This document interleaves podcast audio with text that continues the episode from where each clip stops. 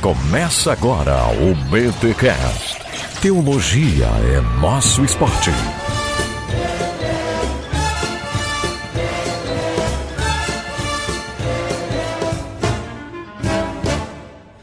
Muito bem, muito bem, muito bem. Começa mais um BTcast de número 130. Eu sou Rodrigo Bibo e eu quero aquela que é boa, perfeita e agradável. Eu quero a vontade de Deus. Olha aí. Começando bíblico, né? O pastor tá aí, vamos ser bíblico, né? Aqui é o Mac e eu estou torcendo para que seja da vontade de Deus que um dia eu vá a um Super Bowl. Joia. Ai, Aqui ai. é o George falando e é a vontade de Deus que você ouça esse BTcast. Olha aí. Aqui é o Weber Campos e eu tô tentando descobrir por que, que a gente faz a vontade dos homens se transformar em vontade de Deus. Nossa, rapaz. É, é o jeitinho brasileiro na espiritualidade, hein, pastor? É isso aí. Olha aí, pessoal, estamos aqui reunidos para falarmos sobre um tema que parece fácil, que parece que todo mundo domina, e temos aí os gurus espirituais na internet, nas igrejas, na mídia, falando sobre a vontade de Deus. Se tem uma oração que o crente faz é essa: Senhor, que seja da tua vontade. Senhor, qual é a tua vontade para minha vida? Trouxemos aqui Eber Campos Júnior para falarmos sobre o tema A Vontade de Deus. Pastor, seja bem-vindo ao BTcast. Obrigado, Bibo. É um prazer. Que legal. E temos aqui também o convidado Geoluca, que já gravou BTcast, Geoluca? Já, né? Não, BTcast não. Rapaz, Mas ele, mas Primeira eu, vez aqui com vocês. olha aí. não, mas eu preciso dizer que o Jorge, ele já é, É. conhecido dos nossos ouvintes nas vírgulas sonoras. É. Ah, é, eu já gravei algumas vezes, é verdade. Madeira, aquela da madeira foi ele, não foi? Foi. Olha aí. E o Geoloca está aqui porque ele tem um canal de resenhas e reviews de livros. E eu conheci o livro do Eber mediante uma resenha do George, então quis trazê-lo aqui também para estar somando nessa conversa que vai ser, gente, esclarecedora. Chama pai, chama mãe, chama empregada, chama vizinho, chama pastor, põe todo mundo sentadinho na sala, porque o BTcast, o seu podcast semanal de teologia, vai começar. Mas antes, é claro, a gente tem que ter aqueles recadinhos paroquiais. Never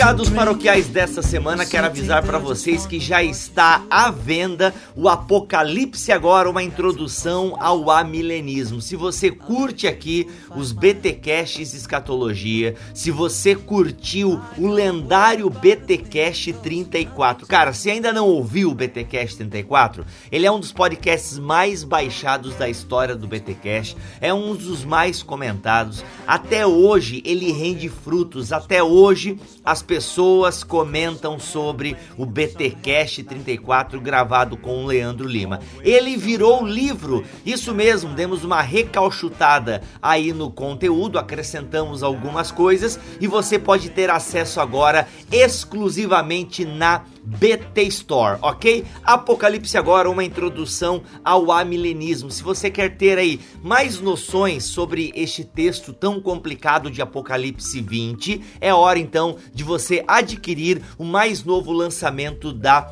BT Books. E obviamente, gente, você comprando da BT Books, comprando na BT Store, você acaba ajudando ao Ministério do Bibotalk. E por falar em ajuda ao Ministério Bibotalk, eu quero agradecer a todos os mantenedores, afinal, este podcast só está chegando até você graças a essas pessoas que estão financeiramente suportando aí, sendo suporte para o nosso ministério. E eu quero trazer para vocês aí a fala de um de nossos mantenedores.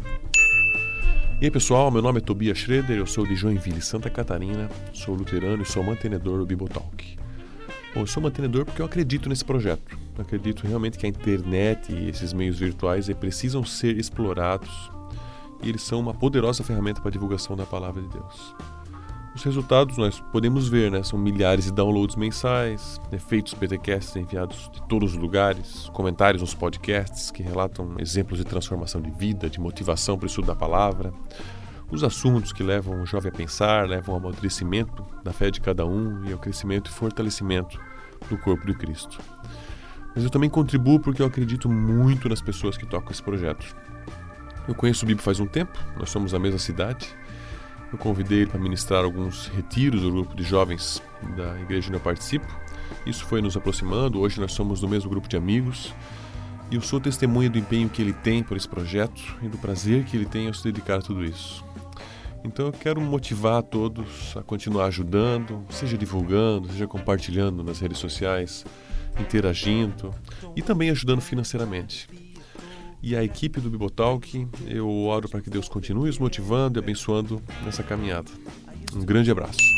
Olha aí, galera. Então, se você curte o nosso trabalho e tem condições financeiras de nos ajudar, faça isso. Você pode se tornar um mantenedor do Bibotalk a partir de cinco reais mensais. E olha só, mantenedores acima de 50 reais, 50 ou mais reais, ganham todas as publicações da BT Books, as que nós lançarmos, não é retroativo. Então, assim, você virou mantenedor de 50 reais agora, você vai ganhar a última publicação, que é o Apocalipse agora, ok? E todos os mantenedores têm acesso aos BTcast Black. Atualmente são dois BTcast Black que você pode ter acesso. O primeiro para quem comprar o Mosaico Teológico e o segundo era, é para quem comprar o Apocalipse agora. A edição dele já está pronta, será disponibilizado na semana que vem, ok? Mas os mantenedores têm acesso a todos os BTcast Black, aquele BTcast que não vai para ninguém, ele é exclusivo, é só para quem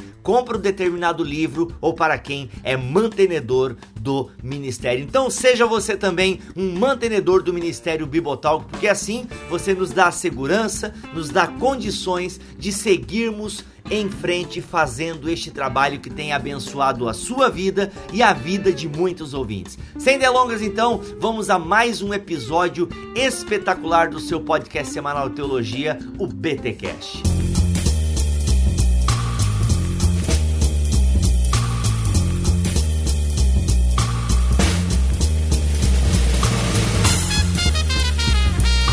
Muito bem, pessoal. Você já sabe então que o tema é sobre a vontade de Deus e a gente trouxe aqui o Eber Campos, autor do livro Tomando Decisões Segundo a Vontade de Deus, para falar aí desse tema que parece simples, parece que todo mundo é, conhece o tema, mas é fato que existe muitas confusões acerca deste tema. Sim, Bibo. E inclusive no prefácio do livro, né, ele fala do Faça Alguma Coisa do Kev DeYoung, que hum. já foi publicado né, no Brasil em 2012. E eu fiz a leitura também e é basicamente o, o mesmo tema, né? Então, hum. por que que é, mais um livro sobre o mesmo assunto, né? Sendo que um é baseado no outro, como é que a gente pode entender esse acréscimo aí? Então, Jorge, é, esse livro ele não vem a é, veio ao mercado brasileiro, vamos dizer assim, na intenção de ser totalmente novo. Pelo contrário, eu fui muito reticente em publicá-lo no passado, porque eu achava que já era um assunto bastante tranquilo. Uh, a razão de eu ter uh, o nascedouro do livro, vamos falar assim, é, surgiu quando eu estava morando fora do Brasil, fazendo alguns estudos, e eu ouvi palestras do Kevin DeYoung, e eu tinha um compromisso para falar a, a uma, é, num acampamento é, de uma igreja no período de carnaval, no ano seguinte, e eu estava pensando sobre o tema. Como eu ouvi palestras do Kevin DeYoung, eu falei, puxa, tá aí um tema interessante. Eu já tinha tido um, um bom fundamento teológico para isso e eu entendi que eu poderia desenvolver esse assunto. Não tinha livro do Kevin DeYoung, eu montei as minhas palestras num formato completamente diferente do que o livro dele apresenta, embora eu peguei um insight ou outro de uma palestra que eu achei dele uh, em áudio na internet e tal. Mas aí eu fui apresentando em lugares diferentes o material que eu estava desenvolvendo e para minha surpresa, toda vez sempre tinha gente completamente confusa em relação a esse tema e gerava muito aconselhamento.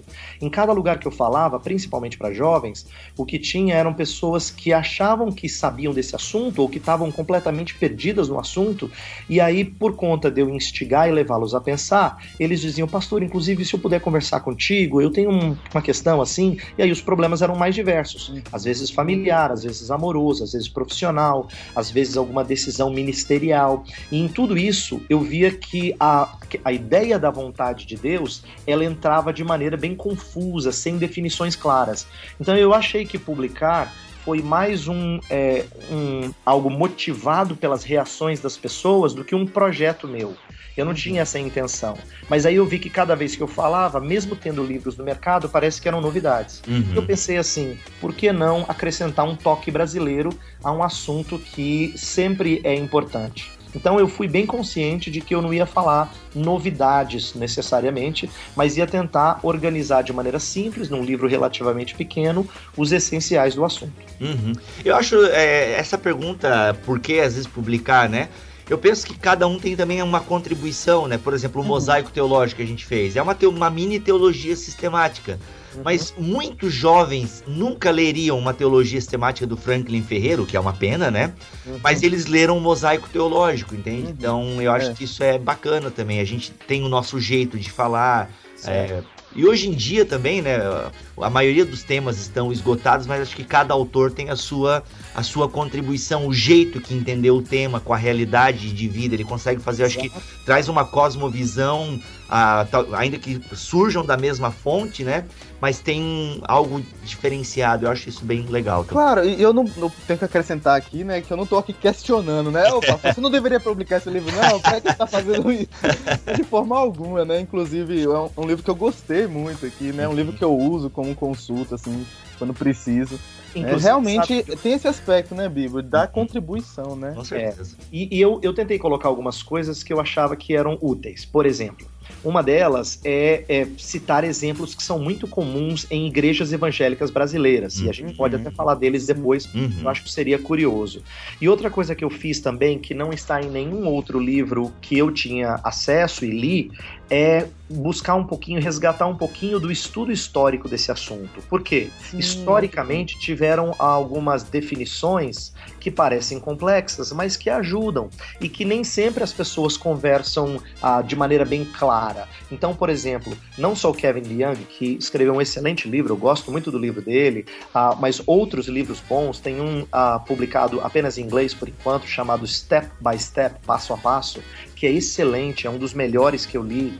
E tem alguns outros, por mais que eles tenham contribuições, poucos deles se apropriam de questões históricas. Então eu falei, puxa vida, se eu gosto de teologia histórica, porque é a área que eu tenho explorado e ensinado na pós-graduação onde eu trabalho, né, aqui em São Paulo, Uhum, então por que não colocar um pouquinho disso? Então eu acrescentei algumas coisas que são minhas. né? E antes que o leitor comum pergunte, poxa, agora eu tava gostando do tema, agora a questão histórica, eu achei muito bacana a maneira como que tu trata isso no teu livro. Ah, realmente tu avisa, ó, pessoal, agora vai vir um caldo um pouco mais grosso aqui, mas aguenta aí. aguenta aí que a coisa vai valer a pena. Aí tem uma hora que tu até interpela assim, bem, se você está lendo até aqui, é porque você É. realmente está interessado. Muito bom, muito É. bom. E essa é uma maneira da gente também alcançar públicos diferentes. Esse é um Uhum. desafio de um livro. Eu acho que você não precisa ensinar sobre um assunto de tal forma a dizer assim: isso aqui é só para jovem, ou isso aqui é só para adolescente, ou é só para gente nova na fé. Uhum. Não estou dizendo que isso seja errado, mas como pastor, e eu prego regularmente, e você tem o desafio de falar a mesma coisa para diferentes públicos. Eu acho que essa é uma maneira legal também de uma pessoa que tem talvez um pouquinho mais de é, sustância, como diria minha mãe, né? De assim, de carne é, no assunto, ele lê essa parte histórica e fala assim, puxa, interessante, isso eu não sabia, eu nunca tinha estudado, ninguém tinha me falado, mas não deixa de alcançar também quem é mais menos treinado para dizer, puxa, então quer dizer que tem sabedoria no passado que a gente pode se apropriar e utilizar? Uhum. Muito bom. Eu não quero ser Deus. Eu quero que você decida o que é certo por mim. Eu me rendo à sua vontade. Olha só, Eber, eh, lendo o teu livro ontem para esse BTcast, eh, acho que uma das partes essenciais da razão de existir dele é justamente como na tua fala você disse que o povo brasileiro, o evangelicalismo brasileiro, tem necessidades especiais, assim como cada evangelicalismo na- na- no seu local aí possui as suas, né? É, talvez isso é que destaque o seu livro do livro do Kevin, uma das coisas que se destaca, né?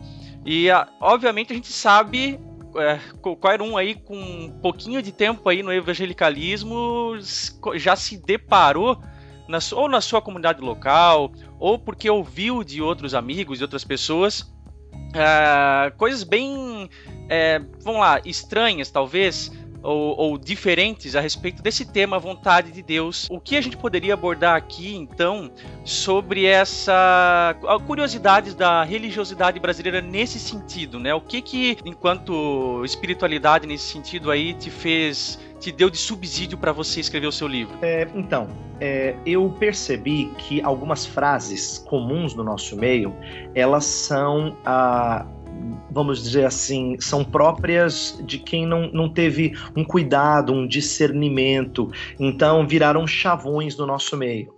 Então, eu coloco é, no capítulo inicial alguns chavões que a gente sempre usa, que podem parecer inofensivos, mas na verdade expressam uma expectativa que não é, é condizente com a Bíblia Sagrada. Por exemplo, quando a gente tem um amigo que sofre alguma grande decepção, não é? Então, assim, uhum é, a pessoa passou por divórcio, ou ah, terminou o um namoro, ou está tendo problema em casa com filhos, ou perdeu o emprego, ou sei lá, qualquer outra coisa assim. É muito comum nós usarmos uma linguagem do tipo assim: fica tranquilo, Deus sabe o que é melhor, Ele tem um plano maravilhoso para você, eu tenho certeza que você vai superar essa e tal. E nós queremos falar isso com boa intenção, de uhum. querer confortar a pessoa que nós né, temos amizade ou amamos de alguma maneira, só que nem sempre nós entendemos entendemos a, as implicações disso, porque nós falamos de maneira parecida com quem não ama a Deus, com quem não tem discernimento da palavra. Quando a gente fala uma espécie de pensamento positivo, não vai dar certo, é. tenho certeza que Deus tem algo melhor para você e tal, né? Aí uhum. eu assim, até com algumas frases eh, que são é, são para ser frases de efeito, mas que entendendo o assunto depois elas ficam engraçadas, do tipo assim, onde Deus fechou uma porta, ele abre uma janela. É, são...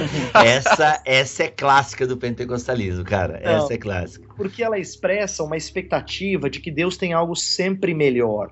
E eu, eu coloco no livro que Deus tem algo melhor. O plano maravilhoso para a nossa vida é expresso nas Escrituras como sendo a nossa redenção para sermos a imagem do seu filho. Só que os crentes podem até ter ouvido isso, mas não é isso que eles estão pensando quando eles estão falando do plano maravilhoso. O plano maravilhoso envolve um bom emprego, estabilidade financeira, um casamento feliz, filhos que sempre são obedientes. Esse é o plano maravilhoso, né? Uhum, Uma aposentadoria que lhe dê tranquilidade, ah, não quer muito, ele quer uma casa, ele quer ah, ter né, condições boas. Dizer, esse é o plano maravilhoso. E às vezes a gente se esquece de que Deus não nos dá tudo aquilo que nós almejamos. Uhum. É, ele, eu diria que então nesse sentido uh, esses planos estão mais voltados para o âmbito natural do que para o âmbito espiritual. É, sim, na maioria das vezes sim. E mesmo hum. que seja do espiritual, é um espiritual que nem sempre vem acompanhado do entendimento da soberania de Deus. Por exemplo, ah, quando a gente fala assim, não, eu quero muito ser missionário. Então, esse é um, no... esse é um motivo nobre, né? Você fala uhum. que quer fazer missões, ah, você até diz assim, puxa vida, olha que coisa nobre, não é que ele quer uma casa, não é que ele quer um, um casamento ou isso, aquilo, ele quer ser missionário, olha só. Isso Deus deve sorrir lá do alto. O que é uma coisa coisa nobre mesmo de nós nutrirmos. Só que nem sempre Deus vai tornando as coisas possíveis como nós esperaríamos. Então, eu lembro de uma passagem bíblica que é às vezes chocante para o crente, quando diz que Paulo queria pregar o evangelho num determinado local e o espírito de Jesus Cristo o impediu. Então, por que, que esse, esse, essa passagem do livro de Atos é importante? Porque ele não estava querendo uma coisa ilícita ele não estava querendo fazer algo que, que não fosse digno de louvor, até de admiração. Ele estava querendo pregar o evangelho, o texto explicita isso. Ele queria compartilhar o evangelho e Deus o impediu. Tudo bem, a, o crente normalmente diria assim: não, Deus o impediu aqui para ele fazer lá. Tá certo, mas o evangelho não chegou aqui nesse tempo. Você uhum. diria, Puxa, mas Deus não quer ah, que as pessoas ouçam o evangelho? Claro que quer, mas na sua soberania, ele nem sempre satisfaz todo o anseio nosso. Então vou dar um último exemplo. Quem está tentando entrar no ministério pastoral, da pregação da palavra, ele às vezes espera que por ter esse desejo, ele necessariamente vai ter Deus abrindo portas e confirmando tudo. Uhum. Só que nem sempre é assim. Eu já conversei com pessoas que têm um anseio, mas não têm dons para isso. Não, hum. a, às vezes não tem caráter para isso, uhum. às vezes não tem maturidade suficiente na vida cristã para poder entrar é, é, nesse treinamento. É bom solidificar um pouquinho mais algumas coisas. Então, só ter o anseio, essa paixão ardendo no coração, não é sinônimo de que Deus está dizendo para você fazer. A gente poderia aplicar para nossa vida da seguinte maneira: digamos que nós tenhamos sonhos de ser missionários, e aí parece que não dá certo, não dá certo. Senhor, será que eu estou fazendo a tua vontade? Senhor, eu quero fazer só a tua vontade, eu achei que eu estava fazendo uma coisa nobre.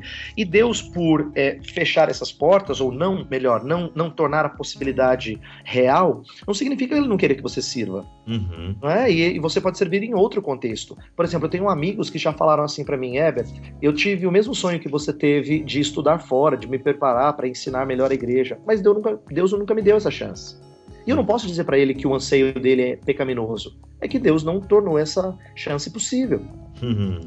Ô, ô, pastor, uma coisa que é, o seu livro me ajudou a, a- a pensar é que a vontade de Deus é boa é, para os seus, né, para os seus filhos, e só que não- nem sempre é como é, é boa da forma que nós esperamos. Né? Às vezes é boa de uma forma que a gente nem pensa, ou de uma forma muito diferente. Às vezes a vontade de Deus é boa através de situações difíceis, de aflições. Sem E dúvida. às vezes é boa prosperando em outra área que a gente nem estava lembrando. Então, não tem como a gente é, é, prever a ação de Deus, né?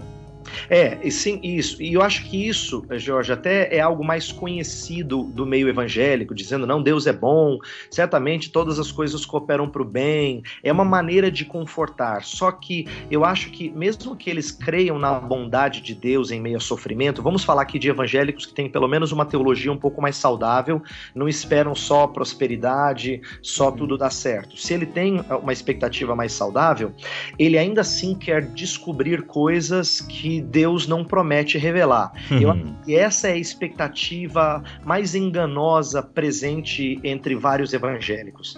Aí ele diz assim: Eu quero saber qual é a vontade de Deus para minha vida profissional. E aí ele é um cara que bate a cabeça durante é, vários anos da vida dele, tentando uma coisa, tentando outra. E aí, como ele baseia muito no subjetivo, ele fala assim: "Cê- Não sei, no meu coração eu sinto que eu ainda não encontrei, mas eu tô procurando, tô procurando. e tal." O cara trabalha com um senso de frustração enorme. Por quê? Porque ele esquece de que quando ele trabalha, não importa o que ele faz, se o trabalho é digno, ele serve outros. E se Uhum. serve outros, Deus aprova. E se Deus aprova, é conforme a vontade dele. Deus quer que a gente sirva o próximo. Agora, Uhum. Normalmente não é entendido dessa maneira. A vontade de Deus aqui é um sonho realizado, é alguma coisa em que é, vai haver assim uma prosperidade, se não financeira, mas uma prosperidade de, de resultados. Você fala, nós estamos fazendo o trabalho e está sendo uma benção. Deus está abençoando muito, tal. E se não está abençoando, parece que não é vontade de Deus. Uhum. Então imagina o coitado do Jeremias. Palavra- Pensa um pregador frustrado. é, o Jeremias é um cara frustrado, porque ele pregava a palavra conforme Deus havia ordenado, ninguém ouve, e Deus falou para ele até coisas assim que nos chocam, do tipo: não interceda por esse povo, é tempo deles serem disciplinados. Não adianta você interceder, porque eu não vou te ouvir. Deus tinha dado vários eh, profetas em tempos passados para alertar o povo, dando oportunidade ao povo de se voltar para Deus. Mas naquele momento da história, era hora de vir a disciplina. E a disciplina seria o cativeiro babilônico. Então Deus falou para Jeremias: não interceda pelo meu povo.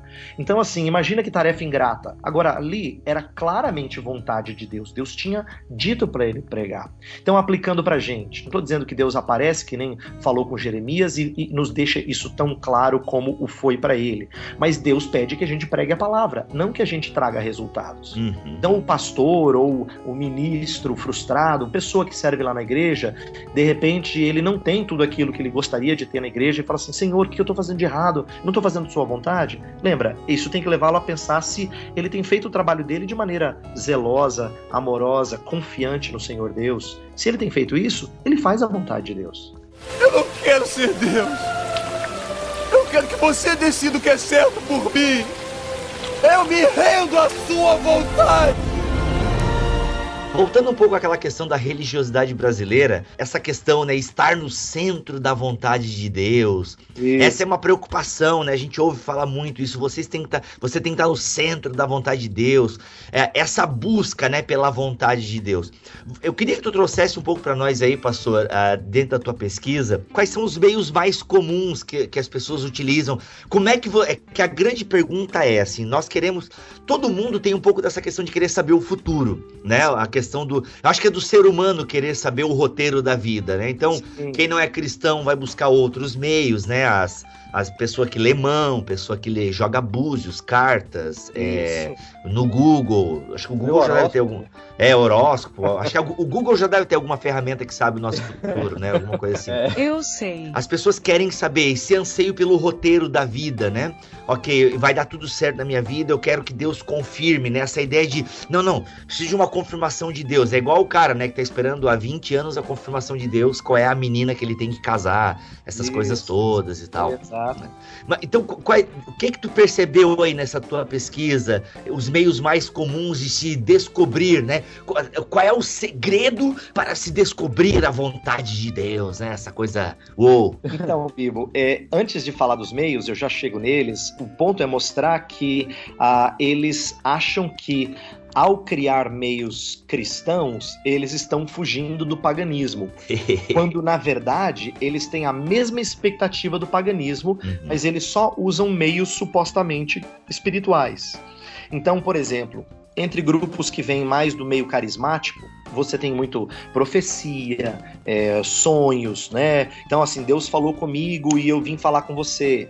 Por que, que essa é uma maneira que chama a atenção das pessoas? Porque ela soa tremendamente extraordinária e combina com uma espiritualidade mística. Então, Uhum. assim, se Deus me deu um sonho, uma visão, para eu vir falar para você alguma coisa sobre o seu trabalho, então veja só, a pessoa chega e fala assim: então Deus me falou que daqui a é, é, no próximo verão você vai sofrer uma grande decepção. Então, quer dizer, em que sentido isso ajuda se não a confiar no Senhor? Se é confiar no Senhor, você não precisa saber essa angústia antecipadamente. Uhum. Ou Deus me mostrou que você vai ter, ah, você vai ter um emprego bem melhor no ano que vem. Na verdade, isso aí é para nutrir uma expectativa a- a- na pessoa de que Deus tem sempre o melhor para ela e o melhor é o melhor emprego. Então, quando vem esses, esses exemplos ah, carismáticos, vamos dizer assim, Uhum. eles têm uma expectativa pagã porque tem uma série de coisas gravíssimas nisso. Então, deixa eu falar de algumas dessas gravíssimas. Primeiro,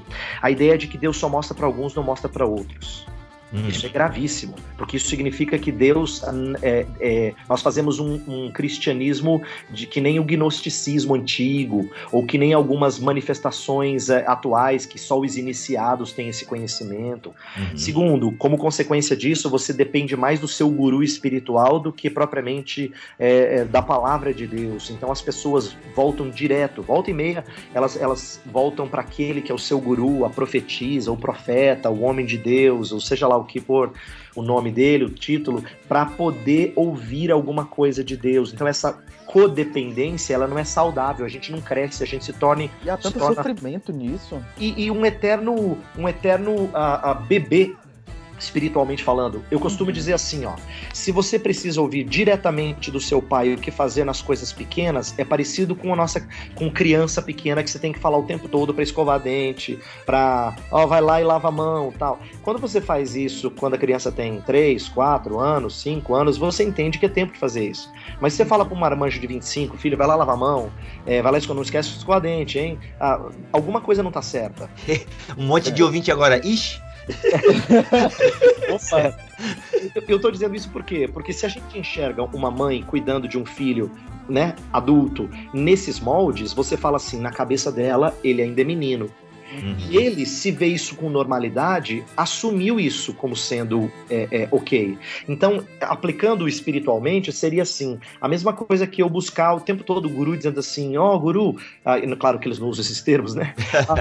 é homem de Deus. Deus, ô meu irmão, eu preciso saber aqui se eu, eu faço esse negócio ou não, se eu abro esse, esse, essa minha empresa, eu tenho esse emprego aqui, eu, eu tô com vontade de abrir a minha própria empresa, mas eu não sei se vai dar certo. Eu queria saber a vontade de Deus. Então, na verdade, que que ele quer? Ele quer um mapa do que vai dar certo. Ele quer largar o certo pelo duvidoso, mas ele não queria ter dúvida, então ele queria uma certeza espiritual. Aí o homem de Deus, ou a mulher de Deus, vai lá e fala: Não, Deus me falou que vai dar certo. Ah, né? Deus tá, está contigo tal. E aí você vê, isso remonta a histórias bíblicas. É, eu ia falar agora, porque a gente tem histórias na Bíblia exatamente assim. Deus é. lá manda o profeta falar pro cara, e as pessoas fazem prova com Deus, não, põe o tapete aqui fora da rua e vai chover em tudo, só não vai chover no tapete. Eu não sei qual é o termo bíblico lá, mas é tipo é, tapete. É o novelo, é o novelo de lã, de, é, né, de... De, de leão, não? Exatamente. Isso. Isso é uma história mais conhecida, mas vou dar uma, uma história mais chocante. Por exemplo, o rei Acabe, ele era o rei do Reino do Norte, que queria é, ir para a guerra, queria saber se Deus ia abençoar, então ele queria essa certeza da vontade de Deus. E aí os profetas dele, vários deles, disseram: não, vai, tu serás bem sucedido, tal. E aí o, o o, o, rei do Reino do Sul falou assim: Mas tem certeza que ouviu todo mundo? Ah, não, tem um profeta ainda, um tal de Micaías, mas ele só fala coisa ruim a meu respeito. Aí, veja só, olha só que interessante, porque você gosta daquele que fala coisa boa. A gente não volta em profetiza. É o profeta fala... caixinha de promessa.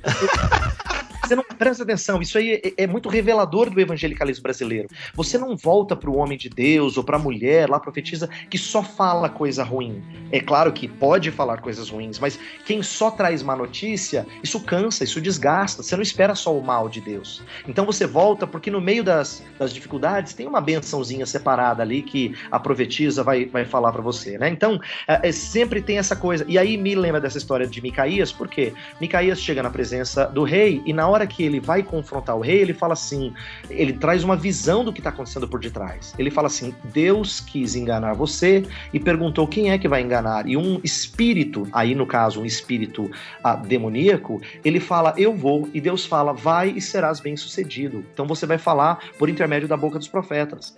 E na hora que Micaías expõe isso, é assim, tão chocante que ele é confrontado, é, é surrado, vamos dizer assim, é, é colocado numa situação de, de de inimizade mesmo, né? Então isso é revelador do que as pessoas procuram. Acabe queria que alguém confirmasse o desejo dele de ir lá guerrear e sair vitorioso. É, eu diria, eu diria até que nos nossos dias o que fomenta então esse tipo de, de teologia ou de má teologia é, é que aquilo que são que é trazido para o público é somente aqueles testemunhos que dão certo. Afinal, é por... de, afinal de contas, a gente não vê nos púlpitos, ó, o irmãozinho orou pela vontade de Deus, pelo emprego X e ele não aconteceu. Bom, agora você pode descer, próximo testemunho. Isso não acontece. Aham. Uhum. É porque se a vontade de Deus é boa, perfeita e agradável, as pessoas falam sobre isso constantemente, né? Então elas esperam que Deus tenha o melhor. É por isso que tem frases tiradas do contexto bíblico dizendo assim: Deus te chamou para ser cabeça, não cauda, né? Essa é a linguagem bíblica lá, lá em Deuteronômio, só que ela é uma linguagem usada para dizer assim: Deus tem o melhor para você. Agora, olha que interessante. Ah, os neopentecostais entendem que o melhor é riqueza, prosperidade, relacionamentos restaurados, tal. Os pentecostais antigos que ainda preservam uma teologia um pouco mais saudável, eles não estão atrás de dinheiro porque eles entendem que às vezes tem privações financeiras, mas eles estão atrás de poder espiritual. É uhum. É por isso que eles também querem a bênção de Deus nessa área. E, e, eu digo que a mesma coisa acontece com evangélicos de igrejas mais conservadoras, que talvez não aceitem isso. Então o Bibo me perguntou os meios. Tem aqueles que vão atrás de profecias, visões, né, sonhos tal, só que tem aqueles que dizem, não, pastor, eu não tenho esse problema. No entanto, ele quer ter algum tipo de confirmação subjetiva. Então é aquela ideia assim, Deus falou o meu coração. Isso é muito comum para os uhum. evangélicos. Uhum. Deus confirmou no meu coração, eu estou sentindo que é vontade dele. E aí eu digo assim: cuidado, você pode estar ouvindo outras vozes que não a do Senhor. Por quê? Porque nós somos. Mas eu tenho paz no coração, pastor. Exato, e paz no coração Jonas também teve quando fugiu para Nínive. Tanto é que. né? O fala que ele dormiu profundamente. Só... Eita, crente. Inclusive, ele podia citar um texto fora de contexto. Imagina se ele citasse assim: então, o justo é aquele que em pá, é, deita e logo pega no sono. Isso, isso. Ele poderia citar o salmo de maneira errada, né? É, muito bom. Isso mostra que tem muito a ver com a nossa expectativa. Então, independente do meio, o, quando eu falo paganismo, e eu estou usando essa palavra de propósito, porque é uma mentalidade de quem não é cristão, ela, ela permeia diferentes tipos de igrejas. Pastor, mas é importante aqui, vamos colocar alguns pontos é, só para a gente entender. Uh, que eu acho que aí é uma linha meio, meio tênue, porque assim, Ah, eu venho de movimento pentecostal, o Mac também vem de movimento pentecostal, e nós mesmos já experienciamos algumas coisas nesse sentido. Ainda que eu penso que o Mac, e como eu, a gente não é caça profecias, a gente não é, ai, vamos ver qual é a vontade de Deus aqui, vamos lá naquela irmã, né? Naquela vigília, rapaz, do irmão fulano e tal, lá, é, lá o irmão não é Kodak, mas revela sabe? é. A gente. O Mac é antigo. O, o Bibo é antigo, viu? É, é, não, eu sou dessas antigas. Assim. A gente não é, mas assim, eu já experienciei casos assim que ah, de profecias muito particulares em relação a algo específico da minha vida. Ah, sabe? Eu já experienciei isso. Ah, o próprio Mac, já falamos isso aqui em outras vezes eh, aqui no BTcast, ou foi nos CabraCast, não sei onde eu falei, mas o próprio Mac teve um sonho que ele não veio dizer para mim, Bibo, tive um sonho profético, Deus falou para eu te falar. Não, Bibo, eu tive um sonho. Vou te contar, eu me admirava, brincadeira. Né? Meu, essa música é, é, antiga, vocês não lembram? Mas tudo bem, deixa quieto. O Mac. vamos voltar aqui, vamos voltar. É, o Mac teve um sonho, ele me contou, Bibo, eu tive um sonho assim. Pá, pá, pá, ó, não sei se faz. Cara, e o sonho fazia muito sentido para um momento da minha vida. Né? Uhum. Então eu encarei como um alerta de Deus, né? ainda que o alerta que o Max estava me dando no sonho, ele é um alerta que está por toda a escritura. Mas aquilo realmente abriu mais os meus olhos, tipo, meu, realmente eu preciso atentar para esse fato aqui. Uh, até tem um teólogo que é o Wayne Gruden. Não, como é que tem que falar, Mac? É o Bruce Wayne. Wayne Gruden, isso. isso. É que eu falo Wayne Gruden, pastor, mas eu chamo o Batman de Bruce Wayne, entende? Então aí. Você já sabe falar Wayne. Isso, então. É, o Wayne Gruden, ele até tem uma visão que eu, eu acho equilibrada e tal, né? Não é aquela coisa desenfreada que Deus agora tem profecia para cada passo da minha vida, mas eu, por exemplo, creio nessa. É, esporacidade, como é que é a, palavra bonita é. agora? Para de vez em quando. É esporádico. Esporádico, é. Então eu creio nessa questão esporádica e tal, de Deus às vezes tá revelando uma vontade dele para alguma coisa, dando um alerta, né, para a admoestação, edificação, aquela coisa toda. Como é que tu enxerga isso? Tá. É, a minha posição, ela, ela enxerga algumas coisas bem, é, é, bem assim, vamos colocar tranquilas do Wayne Gruden é quando ele é sensato. Ele é alguém que ama as escrituras, ele quer ensinar as escrituras e ele abre espaço para uma profecia que seja não do mesmo nível das escrituras, mas subordinada ele quer dizer que as escrituras têm uma autoridade é, maior e que uhum. essas revelações têm uma autoridade subordinada. Ele diz isso claramente na sistemática, no livro dele sobre profecia. Então ele não, ele não quer abrir porta para uma profecia que tenha o mesmo peso das escrituras. Ele é muito zeloso com isso e eu o admiro por isso. Porém, eu vejo algumas dificuldades na posição dele porque ele coloca, é, é, ele quer interpretar 1 Coríntios 14 como sendo esse tipo de profecia, e ele usa o texto lá do versículo 29, que fala assim: alguns profetizam e os outros julgam. Então, a, os outros julgam essa profecia, ele, ele critica de maneira inteligente aqueles que falam que essa profecia é infalível, é. Porque aí, se você é infalível, como é que você vai julgar? Uhum. Aí, olha que interessante, a defesa de quem é cessacionista é dizer assim: ah, não, mas julgam porque os berianos também julgavam aquilo que Paulo pregava. Então é uma sacada, é uma defesa inteligente. Mas o Gruden vai dizer: não, mas se eles julgam é porque deve haver uma possibilidade deles estarem errados. Então, como é que é uma profecia uh, vinda diretamente de Deus? O Gruden abre espaço para dizer: esse tipo de profeta, ele pode errar. Aí vem a minha pergunta, que não é nem de um lado nem de outro. A minha pergunta é o seguinte: se eles podem errar, eu tenho que usar um critério. Qual é o critério? Aí, fácil de responder, as escrituras. Ok. E quando a profecia não tem ah, parâmetros bíblicos para você medir? Então, vamos supor, é, nós vamos planejar um piquenique amanhã e aí e, eu venho e trago uma profecia dizendo: Meus irmãos, ó, Deus me mostrou que vai chover, amanhã não vai dar certo, vai chover. Eu não tenho parâmetros bíblicos para medir se o vai chover é bíblico ou não é. Tem certas coisas que elas fogem a, a, daquilo que a escritura coloca como parâmetro. Claro que eu poderia dizer assim, vamos esperar até amanhã, mas aí eu não verifico se, eu não julgo para ver se vai acontecer ou não. Porque amanhã, tudo bem, é próximo. Mas se a gente falasse assim, ó, um de nós, um cristão da nossa igreja, dissesse assim: olha, eu tenho muita vontade de entrar na vida pública e ser um político e ajudar a minha cidade. E aí a, uma pessoa diria assim: olha, não entra não, porque eu tô prevendo aqui que se você entrar, você vai se corromper. Aí quer dizer, nós estamos falando de um projeto de um, dois anos, então o cara não sabe se ele entra nesse projeto, porque ele tem que esperar um, dois anos, é, mas ao mesmo tempo, servir ao Senhor nessa área não é proibido nas escrituras. Então, mas alguém diz que ele vai se corromper, então ele deve se preparar para ele não se corromper, ou essa profecia é infalível? Uhum. Quer dizer, gera uma série de dificuldades aí. Uhum. Então, quando você falou do sonho do Mac, eu quero respeitar o que aconteceu com vocês e dizer o seguinte: se o Mac sonhou algo que condizia com as escrituras, ótimo. Então o que eu costumo dizer para as pessoas é: não procure isso. isso. Se ele vier e bater com as escrituras, ok.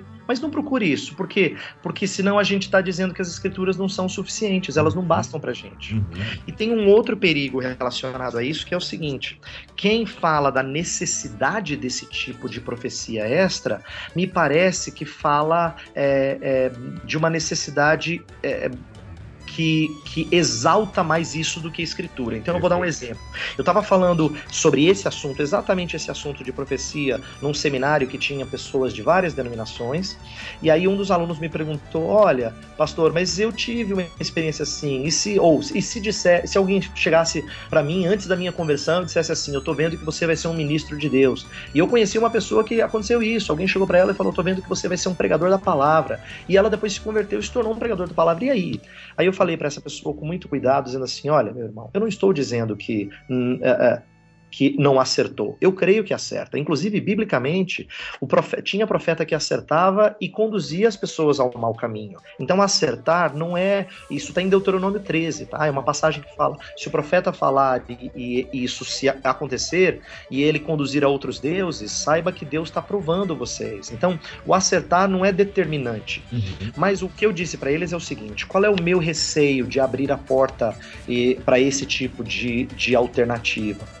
É que normalmente nós exaltamos mais o extraordinário do que o ordinário. Isso mesmo. Então, por exemplo, esse cara que teve essa experiência de alguém que passou e falou, oh, você vai ser um pregador da palavra. Quando ele for é, contar o testemunho dele, ele não vai contar do, do sermão que ele ouviu de domingo que foi abençoador também, mas não foi tão impactante. O que foi impactante? O extraordinário. Foi hum. quando alguém passou na rua e, né, num, num, num repentinamente, assim, é, num momento surpreendente, disse: Deus está me falando que você vai ser um pregador. E acaba virando norma, né? Meu, ó, e as, poxa, tomara então que alguém fale para mim, profetize o que vai ser da minha vida e tal. Tomara que é. eu consiga descobrir que Deus também use alguém passando na rua e aponte o dedo para mim e diga: você vai ser embarcado da Petrobras e tal. É. Só um exemplo. Olha só, vamos puxando para o assunto de vontade de Deus, seria mais ou menos o seguinte: é esperar essa confirmação extraordinária. Uhum. Entendeu? Porque é o que as pessoas querem.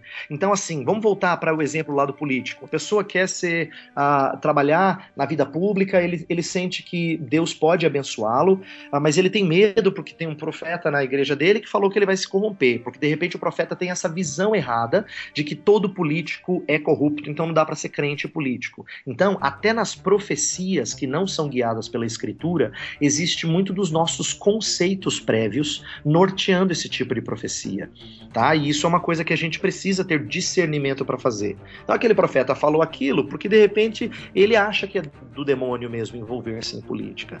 E aí o outro irmão fala: "Puxa vida, mas eu não tinha essa noção, agora eu tô com medo porque esse homem é profeta e vai que acontece e tal". Então, o que que seria a, a saber a vontade de Deus? Então, é, eu acho que seria importante a gente dizer o seguinte: primeiro, Biblicamente, estar em posição de autoridade é aprovado? É. Deus condena isso, ele proíbe isso? Não. Então, isso já é um primeiro caminho para a gente dizer: primeiro, não é pecaminoso. Segundo, é verdade que toda vez que uh, eu entro num meio corrupto, eu tenho que me corromper? Não. Mas uh, é, é, perigoso esse meio? É. Então, o que, eu preciso fazer para me precaver, para me proteger de qualquer contaminação. Então, isso combina, por exemplo, com as profecias no Antigo Testamento, que eram profecias em que Deus não dizia que inevitavelmente ia acontecer, mas era um alerta. Deus falava assim: ainda 40 dias e Nínive será subvertida. Não foi. Mas por quê? Porque a profecia de Jonas para Nínive era para ser um alerta condicional. Se ela se arrependesse, como cidade, Deus a pouparia de juízo. Deus fez isso com outros personagens bíblicos.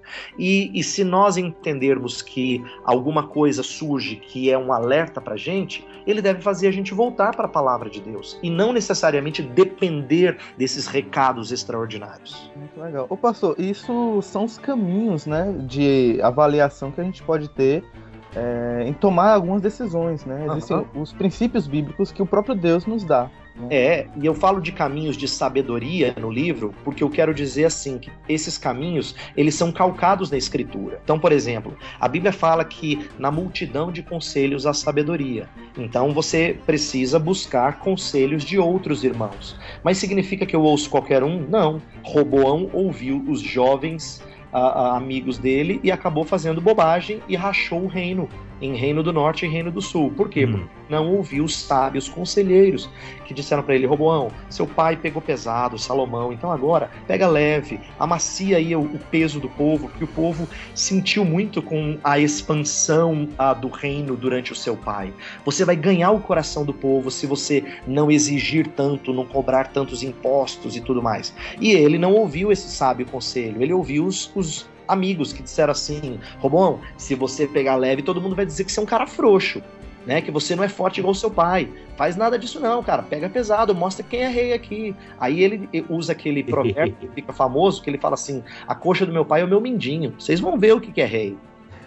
E deu o que deu. Por quê? Porque ele ouviu as pessoas erradas. Ele não viu quem é sábio nas escrituras, quem tem experiência cristã, que é admirável, quem é exemplar na piedade. Ele não ouviu essas pessoas. É, só em minha defesa, quando eu tive aquele sonho, o meu primeiro, o meu quarto não encheu de gelo seco e as luzes começaram a piscar. Ok. okay. e segundo que eu, cara, eu cheguei e perguntei para Deus assim, meu, eu por que eu? Pode ser outra pessoa, porque eu realmente eu não, eu não sou dado a essas coisas. Né? Eu, sou, eu, okay. eu, eu, sou a última pessoa que busca esse tipo de, de, entre aspas, revelação de vontade de Deus, né? Só para uhum. deixar aí registrado aí nos anos. E, e, minha intenção não é nem assim a, a né, gerar qualquer tipo de disputa, debate nessa questão, porque sim, sim. eu amo as escrituras e quero que as pessoas dependam desse livro como sendo o direcionamento da parte de Deus. Uhum. Então eu aprendi com meu pai uma coisa muito interessante. Eu vou, eu vou contar essa experiência brevemente para vocês entenderem como é que eu tenho sido criado no lidar com essas coisas. Meu pai pastoreou um grupo uma vez que depois que ele saiu entrou para o pentecostalismo, assim, eu diria até o neopentecostalismo, de maneira bem pesada. E quando ele voltou a ter contato com algumas dessas pessoas, tinha quem dissesse assim: Mas, pastor, eu tive a experiência, eu tive. No caso de umas, uma das pessoas, ela dizia assim: Eu tive, eu, eu, eu subi aos céus e eu vi Jesus e tudo mais, tal, tal. Aí meu pai foi muito sábio e eu, aquilo marcou a minha vida. Ele falou assim: Olha, o que você disse ter experimentado, eu não posso dizer que você não experimentou. Isso é subjetivo, eu não posso avaliar. A única coisa que eu posso fazer a partir das escrituras é dizer o seguinte: a única pessoa nas escrituras que teve essa visão não pôde falar a respeito. Uau! Por quê? Porque ele lembrou da história de Paulo, quando Paulo fala: Eu subi ao terceiro céu, mas tem coisas que eu não posso abrir. Então, a sabedoria do meu pai, que foi muito impactante na minha vida quando eu era jovem, foi em ter ouvido assim: Eu não vou dizer, não, você não teve, isso é do diabo. Não é isso. O espírito dele foi muito manso. Ele disse assim: Olha, eu não posso dizer que você não teve ou que isso não foi do Senhor. Isso é subjetivo, é, é extrapola juízo. É por isso, Bibo, que eu falei que uma visão que fala de, de julgar coisas subjetivas é tão complicado. Porque o único parâmetro que você tem para julgar são as escrituras. E eu percebi uhum. a sabedoria do meu pai quando ele falou: olha, a única pessoa que teve essa visão nas escrituras não pode falar a respeito. Então, em outras palavras, se você teve ou não teve, guarde para você. Isso uhum. não é motivo de propagar.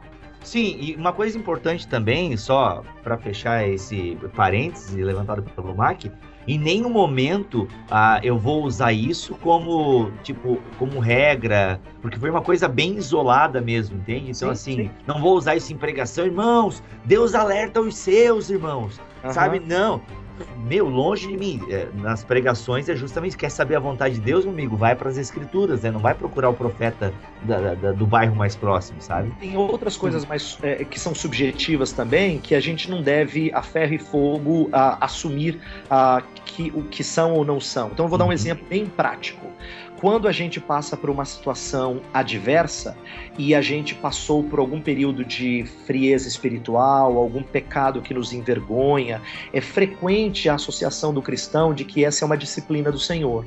Só que a gente não tem como saber se um determinado é, é, período de dificuldades é disciplina do Senhor. Não tem como saber isso infalivelmente. O que eu digo para as pessoas é o seguinte: olha, você não precisa discernir isso que eu estou passando agora é disciplina do Senhor, porque às vezes é confuso. Há momentos em que é muito claro, porque você vê que é consequência direta do seu erro. Você disse assim: ó, o Senhor está me mostrando que eu não devia ter ido por aqui, eu fui teimoso e eu fiz isso, aí eu estou agora pagando o preço, a gente fala assim, né? Só uhum. que às vezes isso não é tão claro. E aí eu digo para as pessoas o seguinte: se você. Ah, é, aprende a voltar-se para o Senhor e vasculhar a sua vida, valeu, é disciplina. É disciplina, se não corretiva, pelo menos instrutiva, no sentido positivo da palavra. Eu não quero ser Deus. Eu quero que você decida o que é certo por mim. Eu me rendo à sua vontade. Pastor, vamos trazer um pouco mais aí de termos técnicos, que eu acho que é bem importante, você faz isso no livro muito bem. Não vai dar para a gente trazer tudo que está aqui no livro, né? Mas seria importante a gente fazer, então, algumas distinções acerca é, da vontade. Você usou dois termos que eu não consigo nem repetir. É vontade preceptiva, é isso? E vontade decretiva. Pois é, o que, que é isso? Tipo, então, ok, o que isso tem a ver com a minha vida? Tá. É, existem algumas distinções que a teologia do passado né, nos deixa e ajuda a, a, gente a compreender o assunto. Uhum. Ah, essas distinções elas são é, não para a gente achar que Deus tem várias vontades, uhum. mas explicar maneiras diferentes de olhar para a vontade de Deus. Então, vou usar uma mais simples primeiro. A gente faz uma distinção entre vontade revelada e vontade secreta.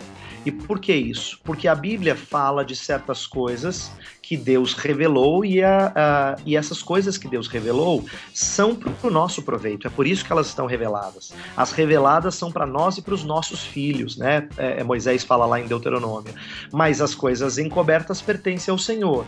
Então, normalmente o assunto de descobrir a vontade de Deus é, um, é uma linguagem que não é boa, porque primeiro a Bíblia não fala para gente descobrir. A Bíblia fala que Deus descobre para gente em todas as escrituras, é ele quem descobre, no sentido de revela a sua vontade. Uhum. Somos nós que descobrimos. Então, um dos autores que trabalha isso, Bruce Waltke, ele fala de maneira muito inteligente, ele fala assim, olha, descobrir a vontade de Deus é pagão, porque a Bíblia nunca fala disso, ela fala sobre compreender a vontade de Deus. Quem, quem revela é Deus, quem descobre é Deus. A gente só compreende o que ele revelou. Então, essa é uma primeira distinção entre vontade secreta e revelada. Eu falo assim: olha, o que Deus revelou, ele entende que é suficiente para sua vida. O que é secreto, ele permanece secreto e ele não promete te revelar. Então, Mas é ele pode, se ele quiser. Ele pode, poderia, no sentido de poder, sim, mas a questão é: será que ele vai? Porque poder é, pode ser usado de duas maneiras poder pode ser usado de maneira. É, é, ele tem capacidade para isso? E certamente ele tem. Ele vai querer fazer isso? Aí é uma posição teológica que a gente assume. Se a gente assume que ele vai fazer isso ocasionalmente, então nós estamos abrindo espaço para revelação extra-bíblica. Aí é a discussão, volta a discussão parecida de profecia que a gente já falou. Entendi. Mas se ele vai fazer isso, é muito mais interpretação de, uh, de, como é que a gente entende dons, como é que a gente entende esse assunto, tá? Uhum. O que eu digo é que eu não vejo nas escrituras base para a gente achar que Deus vai revelar o que é secreto. Então, o que eu quero dizer por secreto?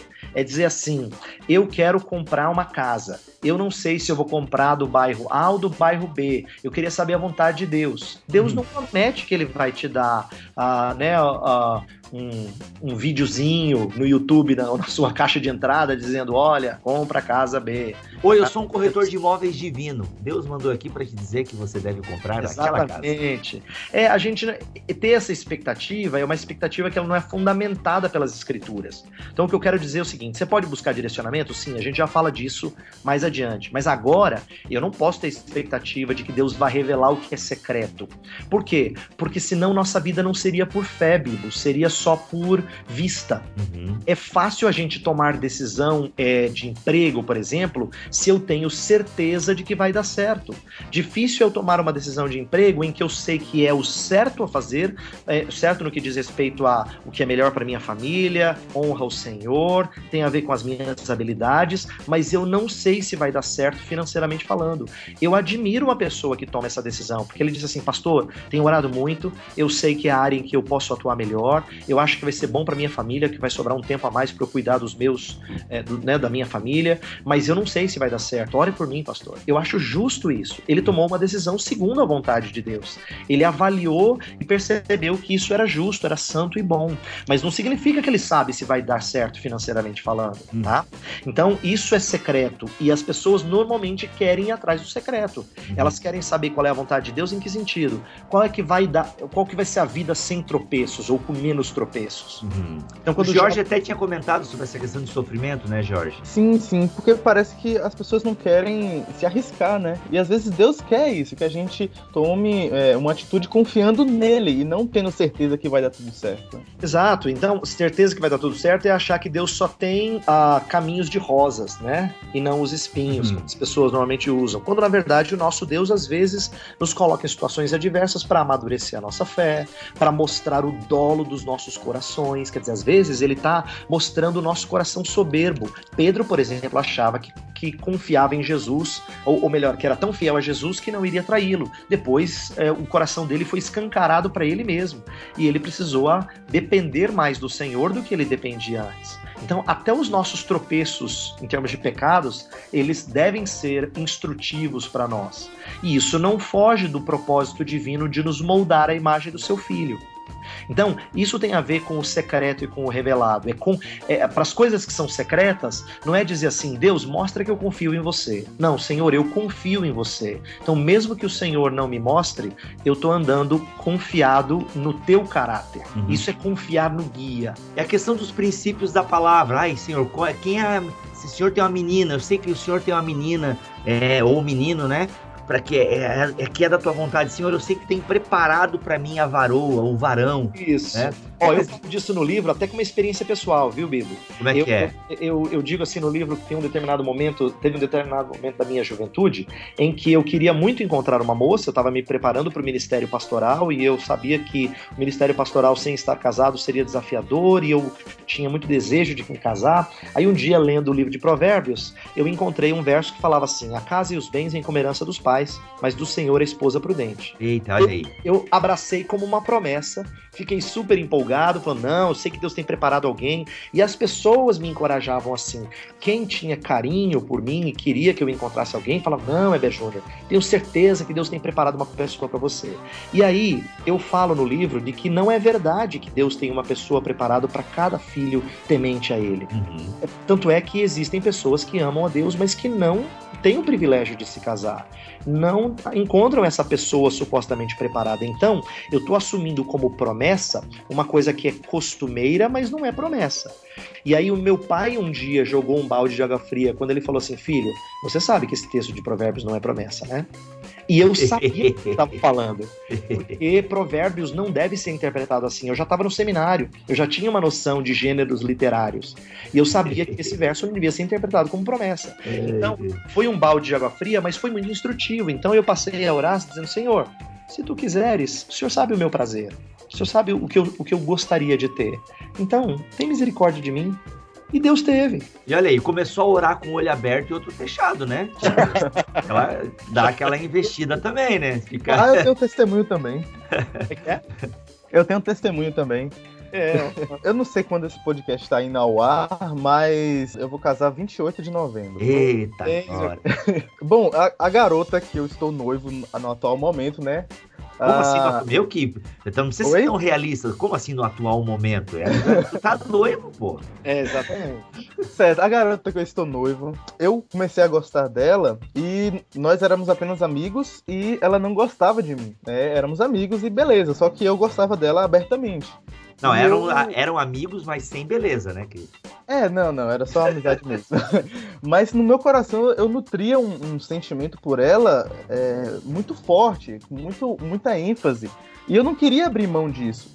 E depois de um tempo, depois de passando um, um, ano, um ano e meio nutrindo isso, eu comecei a ficar um pouco preocupado, porque eu não tinha garantia nenhuma de que eu me casaria com ela, ou que ela ia se interessar por mim, por mim em algum momento, né? Mas depois de dois anos ela veio a gostar de mim. E aí Meu eu, Deus. é, e hoje, graças a Deus, né, estamos caminhando aí para o casamento, né? E isso é muito bom, mas eu tenho certeza, e eu tinha certeza antes, que eu não tinha essa garantia, né? E às vezes as pessoas é, nutrem isso, né? Pensam, poxa, se eu tenho esse sentimento, Deus não colocou esse sentimento do nada. Ou então, É, com é- certeza, vai acontecer alguma coisa, vai ter um momento certo, né? Mas é uma interpretação errada, né? Porque Uhum. muitas vezes significa a gente não ter esse sentimento de forma tão valiosa que ele atrapalha a nossa vida com Deus. Então, vamos usar um exemplo negativo, depois eu volto no seu, Jorge. Olha só, eu já tive que aconselhar moças e até moços, mas normalmente mais com as mulheres, que se sentem frustradas porque de repente gostam de alguém, mas esse alguém não retribui. Esse é um exemplo clássico, porque o nosso amor não tem esse poder de mudar as pessoas e fazê-las nos amar de volta. Na- né, nós temos todos experiências de diferentes tipos de amor que nem sempre são correspondidos. Então, o ponto que eu estou tentando mostrar é o seguinte: quando alguém ama essa pessoa, ela acha que esse sentimento é de Deus, quando na verdade ele pode ser interpretado como de Deus, mas não necessariamente para que esse namoro e consequente casamento se concretize. Pode ser para que você aprenda a não idolatrar essas coisas, para que você aprenda a confiar no Senhor, para que durante esse tempo você seja alguém que, ah, ah, que teme mais a Deus. Então, eu vou, eu vou completar isso com um exemplo pessoal. Ah, eu, depois de ter namorado uma primeira vez, fiquei muito tempo ah, sem ter alguém e depois conheci minha esposa com quem ah, né, namorei e casei. Mas antes disso, bem antes disso, durante um período em que eu voltei a ter vontade de ter alguém, eu orei consistentemente pela mulher que eu ainda não tinha. E aí eu olho para trás e falo assim: puxa vida, pena que eu não continuei esse período de oração por muito tempo. Eu durante um bom tempo eu o fiz e foi ótimo porque espiritualmente foi muito saudável. Mas eu não fiz isso com a mesma consistência. Hoje eu olho para trás e falo assim: deveria ter feito incessantemente. Mas eu posso dizer que lá atrás, no período em que eu tive esse, esse momento de, de oração, de depender do Senhor, a vontade de me casar, que não era necessariamente o, o- a paixão por alguém, ela foi boa, ela me levou para o Senhor para orações. E esse desejo de casar-me sempre me levou para o Senhor em oração. Então, independente de orar especificamente pela minha futura esposa, eu sempre ia para o Senhor em oração. Então, foram anos de bastante dependência de Deus e eu louvo a Ele por isso. Então, agora voltando na história que o Jorge compartilhou o testemunho dele, foi da vontade decretiva de Deus, aí estamos falando do decreto divino, que ele conhecesse essa moça, gostasse dela, ela correspondesse e eles planejassem casamento e estamos entendendo que vai se concretizar daqui a, a, a- Há e, poucos quando, dias. Exato. Então, quando é, é, isso acontecer, ah, é cumprimento do decreto divino. Agora, o que é que o Jorge tem que fazer como homem temente a Deus? É procurar compreender a vontade de Deus no que tange aos preceitos de Deus, o- o- os, os mandamentos de Deus. Então, o Senhor coloca claramente a necessidade de nós nos unirmos a quem tem a mesma fé. Se nós não fazemos isso, eu não posso dizer que é vontade de Deus eu gostar daquela pessoa, de repente ela vai se converter.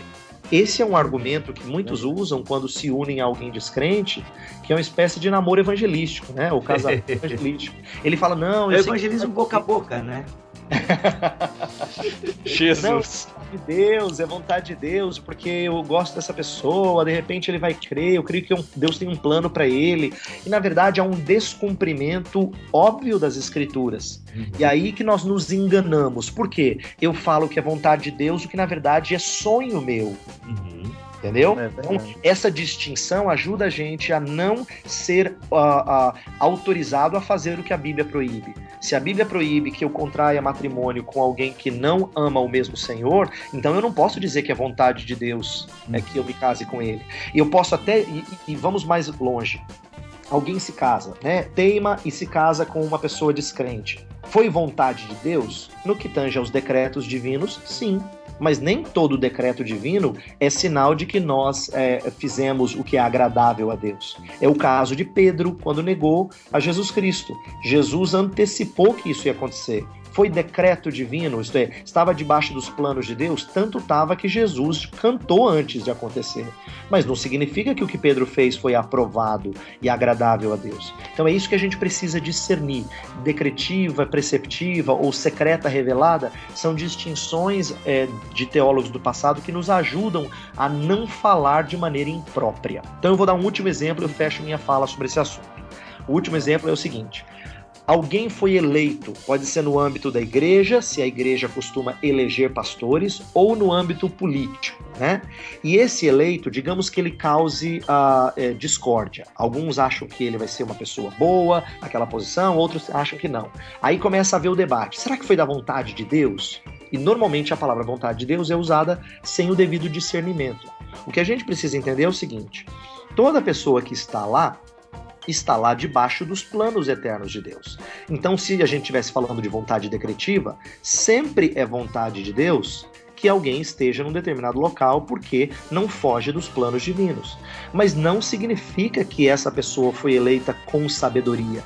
Então pode ser que ela tenha sido eleita por motivações erradas. E se foi por motivações erradas, então foi contra a vontade de Deus no que tange a preceitos. Então é possível que uma mesma situação seja da vontade de Deus e contra a vontade de Deus. Depende de que ótica nós estamos olhando. Então é isso que. É, eu tenho dificuldade com essa tua separação, assim. Eu, parece que eu entendo, mas ao mesmo tempo não entendo. Então, Porque... o que eu quero dizer é o seguinte, ó, veja só. Se vamos falar então de um político nas próximas eleições. Ou de uma tragédia. Tudo bem, de uma tragédia. Só que tragédia não envolve escolha. Hum. Então, tragédia é uma outra conversa que a gente pode ter, é. porque não envolve decisões. Okay, Vamos falar boa. de política que fica um pouco mais fácil. Então, é, nós, o Brasil elegeu o próximo presidente, tá? A gente não sabe quem é, vamos supor, o Brasil elegeu o próximo presidente. Alguns acham bom, outros acham que não. E aí, independente de quem foi, alguns crentes vão falar assim: Poxa, gente, eu acho que não foi da vontade de Deus, porque não é possível uma pessoa dessa que pensa que tem esses conceitos imorais seja presidente, né? Eu acho que isso é contra a vontade de Deus. O outro diz: não, eu acho que Deus é soberano, eu acho que foi da vontade de Deus sim, porque Deus usa as pessoas para eleger. Não. Na verdade, eles estão conversando em contramão. Eles estão falando de vontade de Deus em categorias diferentes, sem discernir. Então, uh, eu, eu, não posso usar disso de maneira é, é não sábia. Uh, o, o, Kevin DeYoung usa um exemplo legal que eu adaptei ao nosso contexto, é quando a gente fala assim, ó, uh, vamos supor que eu sou pastor de uma igreja e eu estou pensando em mudar de campo e aparece um convite muito legal para ir para uma outra igreja. E aí, a igreja na qual eu estou tem um bom relacionamento comigo, não tem nenhum tipo de discórdia, e aí eu falo assim, pessoal, ó, eu vou orar para saber qual é a vontade de Deus. Aí eu vou lá, oro e Deus está me falando que é ir para outra igreja, pelo menos assim eu interpreto. Aí eu chego para a igreja onde é, eu pastorei e falo assim: meus irmãos, olha, eu queria comunicar para vocês que, embora é, não fosse a minha vontade né, ir, eu gosto muito dos irmãos, mas Deus está me falando para ir. Então, ele usa uma categoria tão autoritativa que quebra as pernas da igreja onde ele está. Quer dizer, Deus está me falando para eu ir, quem é você para dizer que não? Ah, então, é, a gente usa a vontade de Deus de uma maneira errônea, porque é, é que nem, para falar de um jogo antigo que os mais velhos lembram, é que nem super trunfo, entendeu? Pô, eu lembro, cara. A vontade de Deus é super trunfo. Você fala assim, ó, eu não, se dependesse de mim, eu ficaria, meus irmãos, mas Deus tá me falando para ir. E aí é super trunfo, quer dizer, se Deus tá me falando pra ir, quem sou eu pra dizer que não, que não é para ir? Quando na verdade, pode ser que essa decisão tenha sido tomada por motivações que estão escondidas.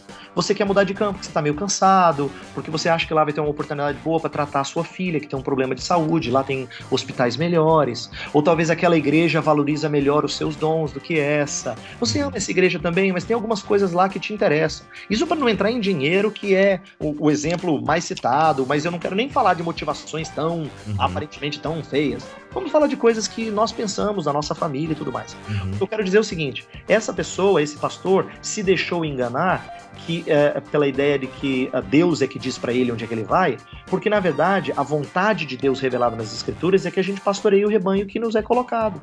É vontade de Deus que eu sirva tanto aqui quanto lá. É isso que Deus revela nas Escrituras. Uhum. Se eu servo, sirvo nessa igreja aqui, é vontade de Deus. Eu tenho onde eu estiver, eu sirvo de maneira agradável a Deus. Eu preciso fazer isso. E se eu for para lá, eu sirvo o povo de Deus também. Então não existe a, a, uma vontade de Deus que me proíbe de ficar nessa igreja e ir para outra. O que pode existir, e eu não vejo problema com isso, é dizer assim, meus irmãos, ó, eu, eu sinto que é tempo de ir, porque uh, uh, eu, eu acho que eu já ensinei bastante a vocês e eu gostaria de ensinar uma outra igreja.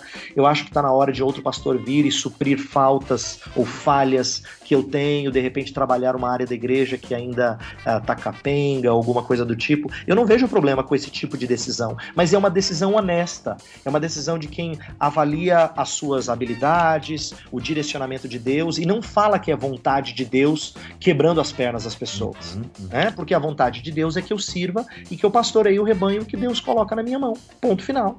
Essa é a vontade de Deus. Então, voltando no político, é assim: é, qual é a vontade de Deus? Que eu escolha com sabedoria. Se é colocado na minha mão o escolher, né? Então, eu escolha com sabedoria e que eu honre as autoridades. Essa é a vontade revelada de Deus, a vontade preceptiva de Deus, que são os preceitos. Tá claro isso nas escrituras. Eu preciso honrar. Mas Mesmo... aí apareceu um 13 no governo, foi a vontade decretiva, seria isso? Sempre 13, 15, 45, 21, 40. O uhum. número que você falar sempre está debaixo dos decretos de Deus. Entendi. Agora, isso não significa que a gente não tenha escolhido ah, de maneira não sábia, porque uhum. muitas vezes isso acontece, tá? Então, esse exemplo de pastor e político é apenas para mostrar que ah, nós somos responsabilizados por nossas decisões decisões. E a gente não deve, a, a, nisso, colocar uma força de Deus. É, o Kevin Young conta um exemplo muito engraçado. Ele fala que uma vez um menino foi chamar uma menina para namorar, né? Falou assim: Ó, oh, eu gostaria de sair com você, eu tenho, tô interessado em você. Aí ela responde dizendo assim: Ó, oh, o Espírito Santo me revelou que não é para sair com você. Nossa. Aí ele disse assim, e aí ela confirmou ainda eh, dizendo nunca, né? Ou que nunca, então, tipo, não tente de novo. Ele usa esse exemplo cômico para dizer assim: você tira a sua responsabilidade do jogo. Isso. Então, assim, ó, não é, não, não tenho nada contra você, tá? Por mim tudo bem tal. Você não tem a honestidade de dizer, olha, eu não tenho atração por você, eu não te acho uma pessoa interessante para namorar. Você me perdoe, eu gosto de você como amigo, mas eu não tenho interesse em namorar com você. Então, ao invés de fazer isso, você joga joga o super trunfo que eu falei. Você fala, Deus me falou que não é para namorar você. Então acabou, né? Quebrou. Se Deus falou. É, quebrou as pernas. eu não quero ser Deus. Eu quero que você decida o que é certo por mim. Eu me rendo à sua vontade. Você citou alguns exemplos aí, né, que parecem mostrar muita confusão em discernir essas questões às vezes subjetivas, às vezes de fatos, né, que a escritura não prescreve de maneira tão direta, né? E algo que me entristece e eu lamento é que uh, parece que muitas pessoas buscam tanto essa vontade de Deus. Ah, qual é a vontade de Deus para mim? Como você falou, né? Do bairro onde eu vou morar. Qual é a vontade de Deus para mim sobre a garota que eu gosto e coisas assim. Mas não buscam é, o conhecimento, não buscam entender como é o ser de Deus. Uhum. Né? não buscam entender é, o agir de Deus na sua criação, o operar de Deus na salvação, que são coisas muito mais essenciais e fundamentais, né? Mas, assim, eu pergunto, é, como é que a gente pode é, usar o, o, que Deus já nos deu, né? O conhecimento que Ele nos deu bíblico para nos ajudar em outras questões, né? De nosso cotidiano. Então, acho que você levanta um ponto importante, Jorge, que é o conhecimento de Deus como a como nosso Deus, dos seus atributos e dos seus intentos para o seu povo. É, eu costumo dizer o seguinte: olha, embora Deus não nos revele ah, em que universidade eu vou estudar, embora Deus não prometa revelar em que qual casa que eu devo escolher para comprar ou qual, qual profissão, ah, Deus nos dá sabedoria e Ele nos dirige, nos dirige. Então é uma expectativa correta a gente pedir direcionamento do Senhor Deus. Mas quando a gente pede, a gente tem que conhecer por que caminhos Ele nos traz essa sabedoria. Então isso significa conhecer o nosso guia. Quem conhece o guia sabe uh, uh, como é que ele nos dá orientação. Então, é, um exemplo que eu acho legal, foi muito instrutivo para mim, que eu tirei de um outro autor, o John Frame, eu uso no livro, é o seguinte: vamos supor que eu estivesse decidindo se eu vou ficar aqui ou vou mudar para outra cidade. Então ele fala assim: ah, eu adaptei né, o exemplo dele, porque quando a gente pensa em mudar para uma cidade, a gente pensa em coisas mais assim corriqueiras, do tipo assim, ah, será que eu vou é, é, enfrentar é, muito trânsito? Então a gente está preocupado com conforto. Será que a minha esposa vai gostar é, é, da casa nova? Então você está preocupado com a aprovação, porque ai, ai de mim se eu criar caso com a minha esposa e ela não gostar da casa, né? Ah, será que, ah, que vai ter oportunidades legais de trabalho? Tudo bem. Tudo bem, são perguntas que podem é, ser levantadas, mas elas precisam ser secundárias. Aí o Frame levanta uma coisa muito bacana. Ele fala assim: primeiro, você pergunta, quando você muda de cidade, você pergunta assim: será que lá já tem uma igreja saudável na qual eu serei, eu e minha família vamos ser abençoados? E eu já vi família não mudar porque tinha receio disso, ou voltar, mudar e voltar para a cidade é, é, original, porque falaram assim: olha, nós sentimos muita falta da igreja, ela é um bem enorme para nossa família e lá nós não encontramos algo parecido. Eu não posso chegar para essa pessoa e dizer assim: ah, meu irmão, você é muito fraco na fé, viu? Podia ter aproveitado a oportunidade de emprego lá. Eu acho que foi nobre a atitude dele. Ele entendeu que era prioridade o crescimento espiritual da sua família do que aquela oportunidade aparentemente imperdível. Outra coisa que a gente é, é, devia pensar é assim: eu vou mudar, será que o lugar para onde eu vou oferece mais tentações? que eu devo evitar? Ah, isto é, será que lá vão ter oportunidades que são perigosas para o meu é, crescimento espiritual, não é?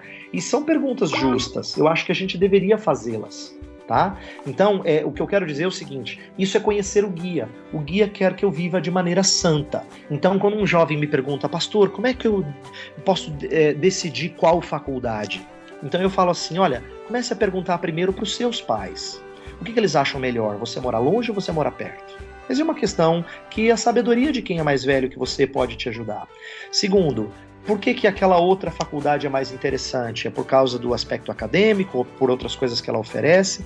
Você pode pegar aquilo que é mais é, melhor academicamente? Sem dúvida, não há problema nisso. Mas será que lá também vai oferecer outras coisas para o seu bem-estar espiritual? Por exemplo, você já achou uma igreja lá que pode ser útil na sua vida? Isso é muito bom.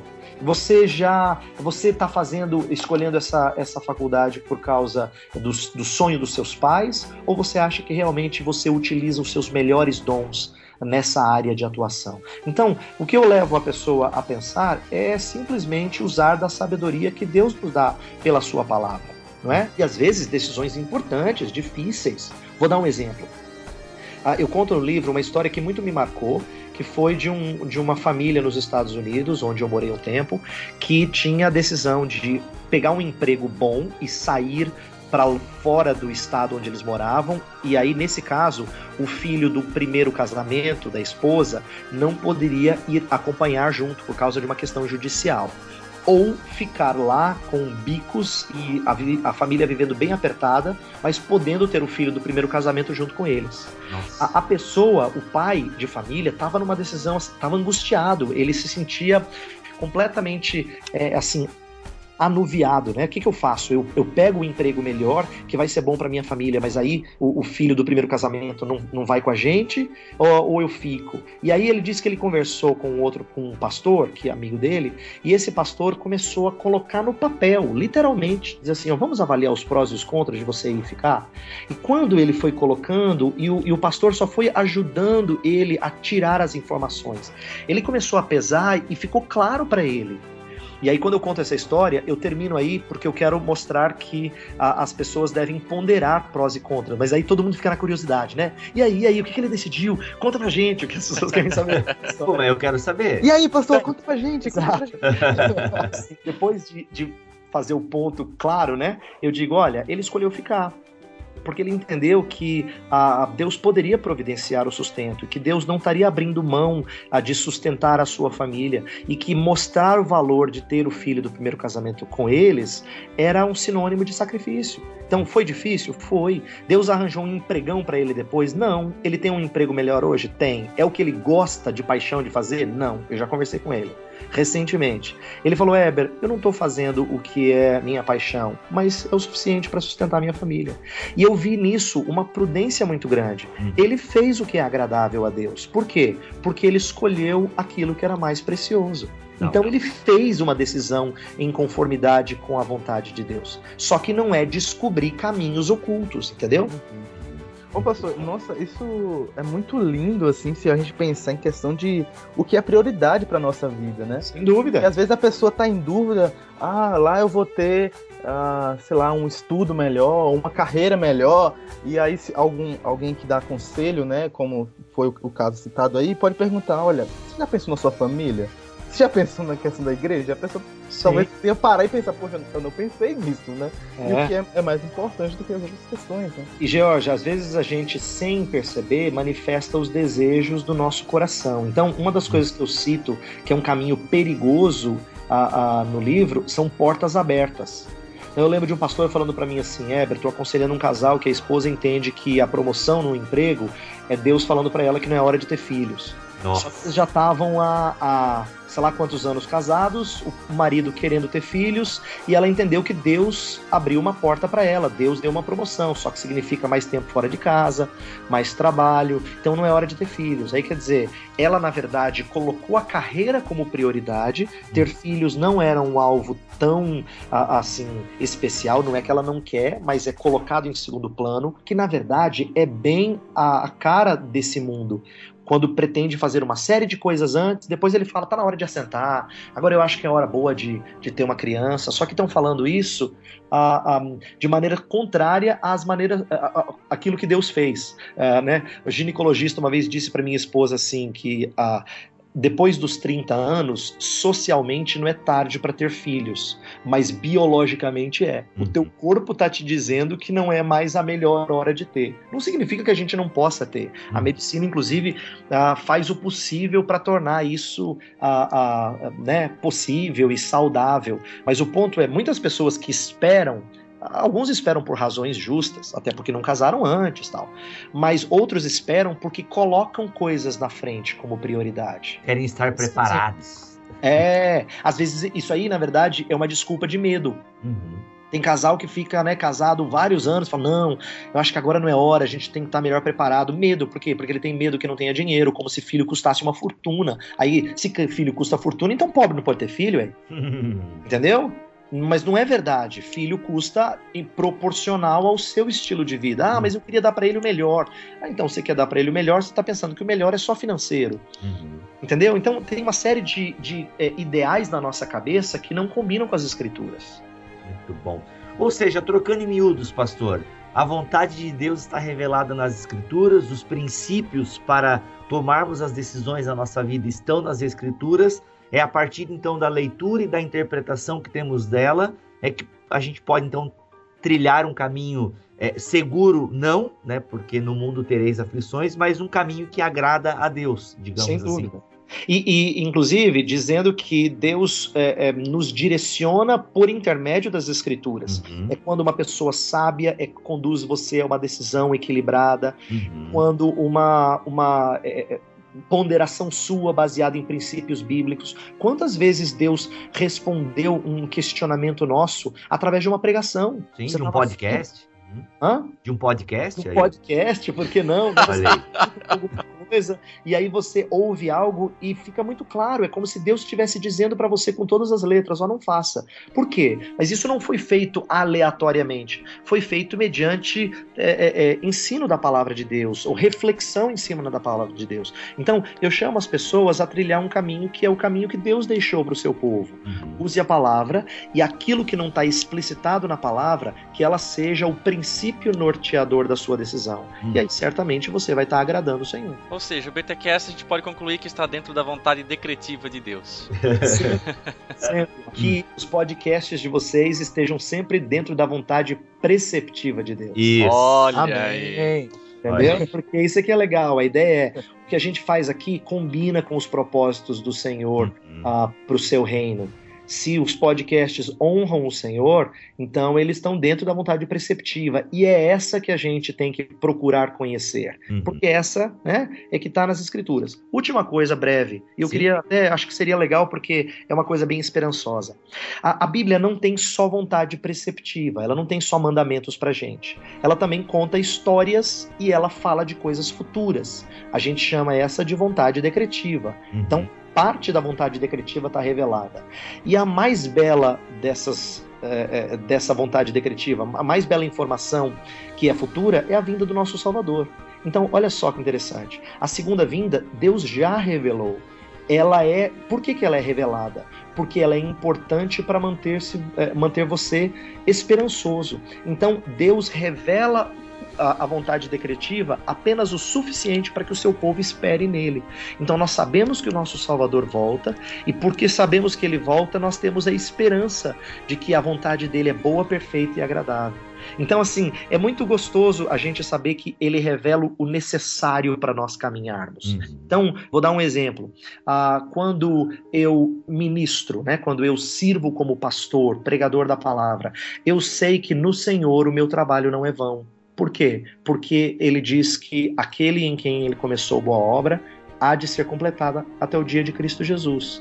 A gente sabe, e aí é uma certeza que Paulo está falando, sabemos que todas as coisas cooperam para o bem daqueles que amam a Deus. E ele está falando da redenção completada em alguém. Então, olha que, olha que encorajador. Quando eu sirvo na igreja, quando eu ministro, por mais que pareça que o meu ministério não é tão frutífero, ou as pessoas não dão tanto valor, Deus não deixa com que o nosso serviço seja em vão, porque cumpre os propósitos da vontade decretiva dele. Então eu obedeço o que Deus me pede e eu confio de que vai ser frutífero.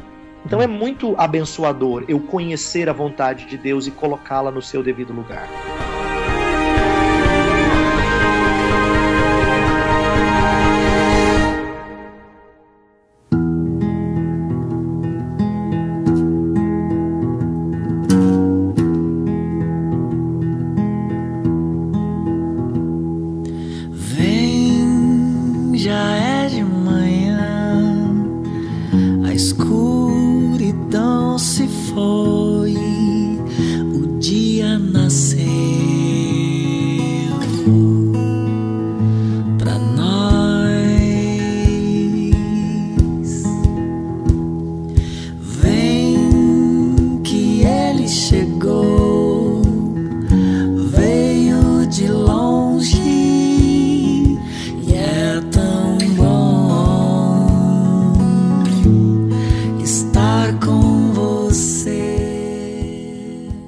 Olha aí, gente, muito bom. Se você quiser saber mais sobre esse tema, tem palestras do Weber aí, eu já vi pelas internets. Tem pregações tuas né, sobre esse assunto. Não sei se tu está sabendo, mas tem. tem um livro, né? A gente podia falar pelo menos um pouquinho do livro. Claro, não, por favor, Pessoas então. interessadas, é uhum. publicado pela editora Fiel. Uhum. Graças a Deus tem tido uma saída boa. Eu fico feliz porque eu achei que seria um assunto, como eu disse no começo, né? É, simples, que as pessoas já conheciam, mas para minha surpresa é, é, vende bastante. Então eu, eu fico feliz uhum. que isso é a maneira da gente usar o que aprendemos com a palavra para abençoar pessoas do reino. Com certeza. Então tá aí o Tomando Decisões segundo a vontade de Deus. O link está aqui na postagem deste BTcast, mas você acha também lá na, no site da Fiel, da editora Fiel, que inclusive fizemos um programa na semana passada ah, falando um pouco sobre a editora, todo o trabalho que ela tem feito aí em prol do reino. Muito legal. Pastor, brigadão mesmo pela tua presença aqui no BTcast. Obrigado a vocês, é uma alegria. Sempre que a gente faz algo que edifica, ajuda as pessoas, eu fico contente de ajudar. Então, um prazer conversar com vocês. Deus abençoe o trabalho de vocês. Legal. E a gente, quando finaliza aqui, pastor, Jorge, né? Deixa eu agradecer a tua presença aqui também, Jorge. Valeu. Valeu, é um prazer estar com vocês também. Eu também quero indicar, porque tem vídeo sobre o livro também, hein? Olha aí. Não sabe? Verdade, verdade. Reviews. Só procurar aí o, o canal, a resenha aí, né? No canal canal Geolê, que é o meu canal no YouTube, né? youtube.com barra geolivros. Link aqui na postagem também.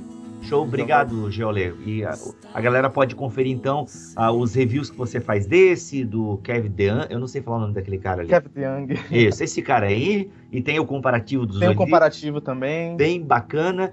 Pastor, a gente sempre termina o BTcast aqui com uma bênção, né? Nós temos pastores na equipe e tal. Aqui não é um culto, mas a gente gosta aí de terminar com uma uma benção e tal, uma palavra profética. Brincadeira, pastor. Brincadeira. deixa, eu, deixa eu aproveitar para dizer assim: eu espero que toda palavra que eu falo seja profética. Depende da, da, da perspectiva. Isto é, no meu entendimento, todo aquele que fala a vontade de Deus, não é? E, e prega a palavra de Deus e a expõe, ele o faz como profeta. E Deus edifica, consola e uh, exorta os irmãos. E é isso que eu pretendo fazer sempre quando eu prego a palavra. Tá Olha Vai ser profética mesmo. Coisa boa. Então, Dê-nos aí um 1 Coríntios 13, 13. Eu não sei como é, como é que você encerra lá as reuniões na, na sua. Eu normalmente falo 2 Coríntios 13, 13, que é a graça de Jesus e o amor de Deus o Pai e a comunhão do Santo Espírito estejam com vocês, povo de Deus, enquanto aqui na terra, tomando decisões de forma agradável a Deus, em conformidade com a sua palavra. Assim seja. Amém. Amém. Amém. Muito bom. sorrir e te abraçar de novo,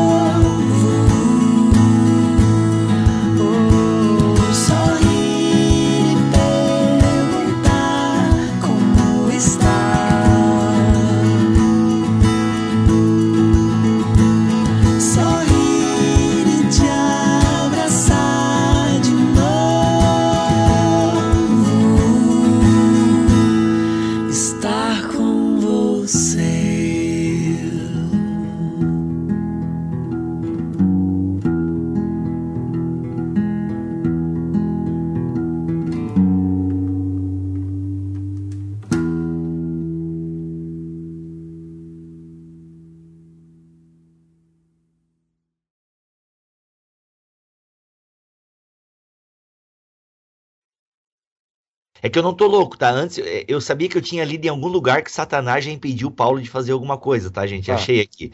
É, Tessalonicenses 2,18. Ah, quisemos visitá-los, eu não sei para quem que Paulo tá falando isso. Aham. Não sei se é para quem, não sei para quem que é que ele estava querendo ir. Ah, Filipos, será que é isso? Insultados em Filipos e tal, não sei. 1 Tessalonicenses 2,18. É, quisemos visitá-los, eu mesmo, Paulo, o quis, e não apenas uma vez, mas duas. Satanás, porém, nos impediu. Pois quem é Aham. nosso. Tem, né? Não, só para dizer que. Sim, Não é? sim. Sim, e isso, ah, isso não, é, não é, tem discordância em relação a outro texto, porque ele sabe que inimigos são colocados para Uhum. é, é, barrar certas coisas. Então vamos colocar, vamos pe- pensar num exemplo mais prático. Digamos que a gente vai fazer um trabalho ah, evangelístico ah, numa cidade, né? Vamos supor que a igreja tenha pensado num trabalho evangelístico numa cidade. A intenção é boa, santa, oraram sobre isso, querem pregar o evangelho. Quando chegam lá, descobrem que alguém sabia que igreja evangélica estava chegando lá, e aí começaram a boicotar isso. Aí promoveram festas e bagunça e barulho e trio elétrico e sei lá o que mais. O que eu eh, deduzo de algo desse tipo é que quem fez isso, fez isso motivado por espíritos malignos. Uhum. Eu acho que a gente não pode deixar de ter essa perspectiva. Paulo, quando fala aos Colossenses, por exemplo, ele fala de rudimentos do mundo, e alguns estudiosos vão dizer que são espíritos por detrás ah, de espíritos, eh, vamos dizer assim, por detrás de forças humanas. A gente sabe que o inimigo eh, eh, utiliza e tenta impedir o avanço do evangelho.